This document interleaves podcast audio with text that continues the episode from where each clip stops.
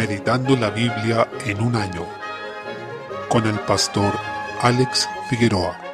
Día 4, mes 4. Deuteronomio capítulo 26. Encontramos normas sobre las primicias y diezmos. El Señor inicia diciendo en el versículo 1, cuando hayas entrado en la tierra que Jehová tu Dios te da por herencia y tomes posesión de ella y la habites. Y con estas palabras vemos que a pesar de que ellos todavía no habían entrado en la tierra, el Señor da por hecho que ellos iban a entrar porque Él es quien los guiaba y les daría la victoria. Con esto les da esperanza, aun luego de haber vagado 40 años en el desierto y a pesar de toda la mortandad que ellos habían visto y de los juicios que habían sufrido debido a su rebelión. El Señor les aseguró, mediante esas palabras, que iban a entrar y tomar posesión de la tierra, y no solo eso, sino que además les dijo que obtendrían frutos de ella, por medio de los cuales podrían alimentarse. El Señor manda a los hijos de Israel que una vez que hayan entrado en esta tierra, ellos debían dar a Él las primicias de todos los frutos que sacaran de ella, y éstas debían ser presentadas a Dios en el lugar que Él escogiere, como dice el versículo 2, es decir, donde se iba a levantar el tabernáculo y donde iba a estar el arca del testimonio. Este lugar durante mucho tiempo no fue fijo, sino hasta que se estableció en Jerusalén luego de que esta ciudad fue conquistada por el rey David. Con todo esto, como se expresa en el versículo 5 en adelante, ellos debían recordar la historia de la redención que les había sido revelada hasta ese momento, la que les traía la memoria que surgieron de Abraham, Isaac y Jacob. Luego fueron esclavos y cautivos en Egipto, de donde el Señor los liberó, al ver su aflicción, su trabajo y su opresión, y los sacó de Egipto. Eso implicaba reconocer cómo el Señor los había guiado, les había dado origen como pueblo y los redimió. Es decir, debían reconocer esa salvación y ese poder de Dios manifestado en su favor y alegrarse en el bien que el Señor les había dado. Esta alegría y gratitud es parte esencial de nuestra ofrenda a la obra del Señor. De hecho, vemos en el Nuevo Testamento que el apóstol Pablo dice que Dios ama al dador alegre, en 2 Corintios 9:7. Primero, porque Dios mismo es un dador alegre, por tanto quien actúa así refleja ese carácter de Dios, pero también porque el dador alegre da debido a que ha recibido de la misericordia de Dios y por el gozo de la obra de salvación que Él ha hecho en su vida. Si el Evangelio no nos motiva a contribuir en el sostenimiento de la obra del Señor,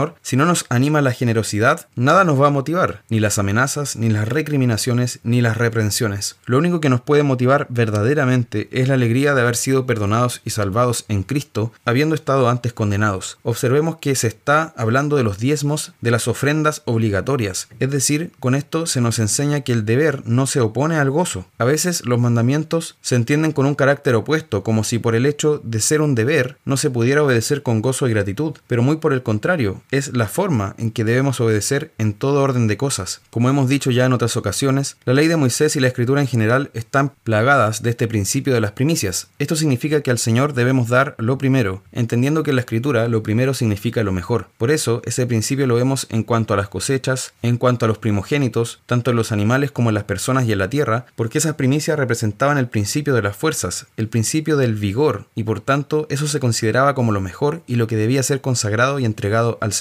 Recordemos que el Señor tomó a los levitas en lugar de todos los primogénitos del pueblo de Israel para que fueran su posesión especial. Este principio se mantiene en todo orden de cosas y tenemos que aplicarlo a nuestro tiempo, a nuestras fuerzas, procurando vivir conforme a lo que aprendemos de él. Como dijo el autor J.C. Ryle, nosotros también debemos dar al Señor las primicias de nuestro día. El primer momento, la primera palabra que dirijamos en el día debería ser a nuestro Dios, alabando su nombre, dándole gratitud, orando a Él y leyendo su palabra. Que este principio de las primicias llene nuestra vida. Vemos que el Señor manda cumplir estas leyes no solo de manera externa, sino poniéndolas por obra con todo tu corazón y con toda tu alma, dice el versículo 16, porque el Señor los había hecho un pueblo suyo, de exclusiva posesión, para que fueran un pueblo santo y guardaran sus mandamientos, y también para que le dieran gloria entre las naciones. Ese también debe ser nuestro propósito como pueblo de Dios, dar gloria al Señor. Lo que nos distingue como pueblo es que somos el pueblo de la palabra de Dios, que no solo la conoce y la oye, sino que la obedece, poniendo todo su corazón y su alma para obedecerla con diligencia, gozo y alegría. Capítulo 27 en los versículos 1 al 10 observamos exhortaciones a la fidelidad y la obediencia. Como dice en el versículo 1, ordenó Moisés con los ancianos de Israel al pueblo diciendo, guardaréis todos los mandamientos que yo os prescribo hoy. También en los versículos 9 y 10 dice, y Moisés con los sacerdotes levitas habló a todo Israel diciendo, guarda silencio y escucha, oh Israel, hoy has venido a ser pueblo de Jehová tu Dios, oirás pues la voz de Jehová tu Dios y cumplirás sus mandamientos y sus estatutos que yo te ordeno hoy. En consecuencia, lo que nos distingue como pueblo no es solo oír, sino poner en práctica la palabra de Dios. El discípulo de Cristo se distingue porque reacciona a la palabra del Señor con obediencia, porque hay otros que reaccionan con rechazo, otros con indiferencia y otros con negligencia, pero el discípulo de Cristo, aquel que es parte del pueblo de Dios, vive por la palabra y la obedece con todo su corazón. Y vemos que esto está relacionado íntimamente con la adoración al Señor, como se aprecia en el relato, donde debía ser edificado un altar para adorar a Dios, lo que estaba relacionado también con tener un registro de estos mandamientos para conocerlos, oírlos y ponerlos por obra. Desde el versículo 11, esta porción contiene una serie de maldiciones que fueron establecidas para quienes desobedecían la ley, desde varios aspectos tales como la idolatría, la deshonra a los padres, la injusticia contra el prójimo, la opresión de los débiles, la inmoralidad sexual, el homicidio, atentar contra la integridad del prójimo, contra aquel hecho a la imagen de Dios, y se declara la maldición contra aquellas personas que incumplieran la ley en alguna de estas formas. Cerrando con estas palabras, desde el versículo 26, maldito el que no confirmare las palabras de esta ley para hacerlas, y dirá todo el pueblo, amén. Esto se confirma también que el pacto de Sinaí correspondía a un pacto de obras, como ya hemos señalado, porque podía ser quebrantado y era condicional, y aquel que quebrantaba el pacto debía ser cortado de él. Además, se confirma que es como una republicación de lo que Dios entregó a Adán en el huerto, pues es una especificación mucho más detallada de cómo debe vivir el hombre delante de Dios y cuál es la ley que Dios exige del hombre. El propósito de esto, como nos dice Gálatas 3:24, es que la ley sería un guía, un ayo, un pedagogo que nos lleva a Cristo, ya que al conocer nosotros los mandamientos y ver estas maldiciones, nos damos cuenta de que estamos malditos al no poder cumplirlos por nosotros mismos y reconocemos que necesitamos un Salvador. Salmo 76. En los versículos 1 al 4 comienza destacando que la gloria del Señor se refleja en su pueblo, su presencia está en medio de sus redimidos y desde allí impone sus términos de paz al mundo y exhibe su majestad. Esto se cumple hoy en la iglesia, que es templo del Espíritu Santo, como vemos en 1 Corintios 3:16. Es el lugar donde habita el Señor y donde refleja su gloria y su santidad ante un mundo que está bajo el pecado. Hemos recibido el ministerio de la reconciliación, como dice 2 Corintios 5:18, ya que en el Evangelio que predicamos es donde el Señor da a conocer a la humanidad cómo estar en paz con Él, así como la forma de alcanzar también la paz entre sí. En los versículos 5 al 7 se muestra el poder del Señor sobre la fuerza humana. Los poderosos y dominadores de la tierra nada pueden contra la soberanía y el gobierno de Dios, quien reina sobre pueblos, imperios y reyes. Esto nos da esperanza, pues debemos confiar en que sus planes y promesas se cumplirán. Desde el versículo 7 en adelante vemos a Dios presentado como guerrero, como quien defiende a su pueblo, como aquel que derrama su ira sobre los impíos, como aquel grande y temible que por una parte derrama juicio sobre la humanidad y por otra salva a los mansos de la tierra, a los que confían en él. El versículo 7 podría resumir este salmo, pues dice, Tú, temible eres tú, ¿y quién podrá estar en pie delante de ti cuando se encienda tu ira? En consecuencia, este Señor temible que juzga por una parte a quienes son rebeldes a su voluntad, es el mismo que guarda a su pueblo. Es por este motivo que podemos estar confiados, porque aquel que está sobre todas las cosas es quien nos tiene en sus manos. Notemos que esto se refleja plenamente en Jesús, pues Él es quien salva a su pueblo de sus pecados, como dice Mateo 1.21, y por otra parte es quien juzgará a todo hombre, como vemos en Juan capítulo 5, versículos 22 al 23. Proverbios capítulo 12. En el versículo 15 observamos que el necio no escucha consejo, o al menos no escucha reprensiones, porque probablemente lo que él haga sea rodearse de quienes le digan lo mismo que él quiere hacer, similar a lo que pasa con quien se encapricha con un pecado, porque también buscará rodearse de quienes validen su rebelión, sin considerar las reprensiones que vengan desde la palabra. Por eso dice que el necio piensa que su camino es derecho en su opinión, más el que obedece el consejo es sabio, principalmente porque desconfía de su propio corazón, porque sabe que es engañoso y que quien lo exhorta desde afuera y que lo aconseja desde la palabra de Dios debe ser escuchado, porque nuestra carne es débil y nos ordena cosas malas. El pecado en nosotros se alza como si fuera un Señor. Por eso necesitamos que una persona que ame al Señor nos aconseje desde afuera, a la luz de la palabra. Quien pide consejo no solo es sabio, sino que también es humilde. Estas dos cosas van de la mano. El versículo 16 nos dice que también el necio se caracteriza por reaccionar inmediatamente con ira, por ser reactivo ante una situación. Es irascible, más el que no hace caso de la injuria es prudente. Nuestra cultura considera fuerte al que es capaz de imponer sus términos, pero la Biblia considera fuerte a quien puede dominar su espíritu ante una situación en la que su orgullo es desafiado. El mejor ejemplo de esto es Jesús, quien recibió blasfemia, incluso golpes, y no hizo caso a esto, mas tuvo en cuenta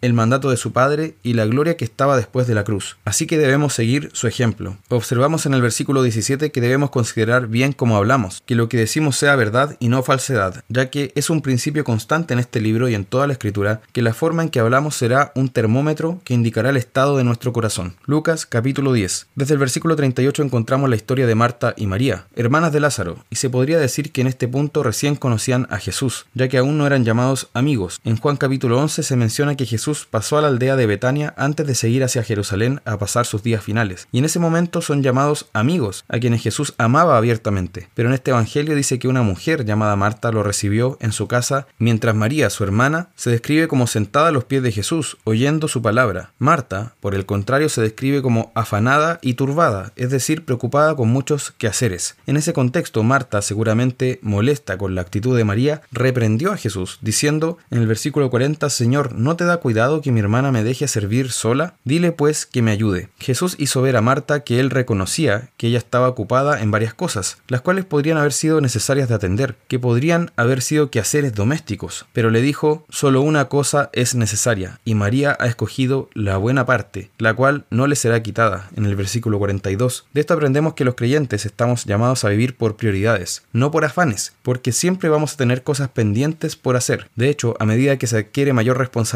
más que hacer tendremos que atender, y en ese contexto vamos a tener la lucha constante de vivir conforme a las prioridades que el Señor establece en su palabra. Debemos aprender a distinguir qué cosas son necesarias, cuáles de aquellas son postergables y cuáles incluso no podemos atender. Algo muy importante de entender es que al estar ocupados, incluso haciendo cosas que debemos atender, no necesariamente implica que estamos escogiendo lo mejor y tampoco significa estar haciendo el bien. Debemos distinguir entre estar ocupados y estar sirviendo o haciendo lo que es necesario. María entendió el principio de las primicias, del que ya hemos hablado, que tiene que ver con dar lo mejor al Señor. Recordemos que ellas conocieron en ese momento a Jesús, al Dios hecho hombre, quien predicaba la palabra de Dios pura. Todo lo que salía de su boca era inspirado, era perfecto, era la verdad eterna. Sin embargo, Marta encontró más importante ocuparse en ese momento en los quehaceres de la casa antes que escoger la buena parte. María, por el contrario, escogió lo necesario, aplicando este principio de las prioridades. Por tanto, aprendamos a escoger qué hacer según lo que el Señor mismo está exponiendo aquí. Capítulo 11. En los versículos 1 al 4 encontramos el Padre Nuestro. El Señor fue interrogado por uno de sus discípulos que le pidió que les enseñara a orar. Allí Jesús les dio un modelo de oración en que inicia diciendo Padre Nuestro en el versículo 2. Y lo maravilloso de esto es que nos pone en relación de Padre e Hijo con el Señor. Primero nos enseña que tenemos un Padre, siendo que antes, estando en condenación, no teníamos Dios en el mundo. En segundo lugar, añade pertenencia, al decir nuestro. Declara la relación de hermandad